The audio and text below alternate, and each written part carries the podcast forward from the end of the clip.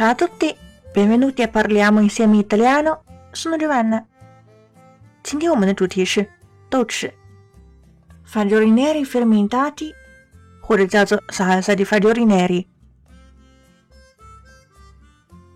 因为这些名词都是从中文外来词翻译过去的，意大利语中本来并没有存在，所以有很多说法。还有一点，韩国的大酱也是这么翻译的，因为也是用黄豆发酵做的，而且在西方人眼中也很难区分东方的食材。I fagioli neri fermentati, chiamati anche fagioli neri salati o essiccati, sono costituiti da semi di soia che sono stati essiccati e fermentati con sale。豆豉使用已经晒干并用盐发酵的大豆做成。a causa del loro sapore forte. Sono spesso in coppia con altri condimenti forti, come l'aglio e il peperoncino.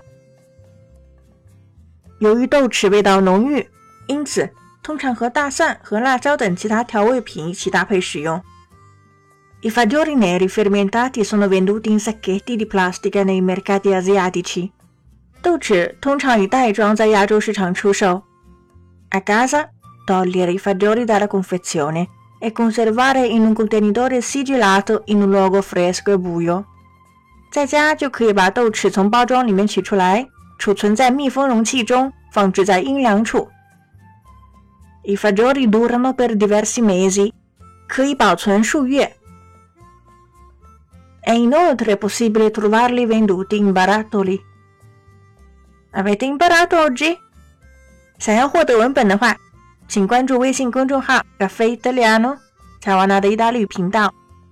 本期是第二百一十七期节目，请输入关键词“二幺七”即可获得完整文本。Ci vediamo la prossima e parliamo insieme italiano.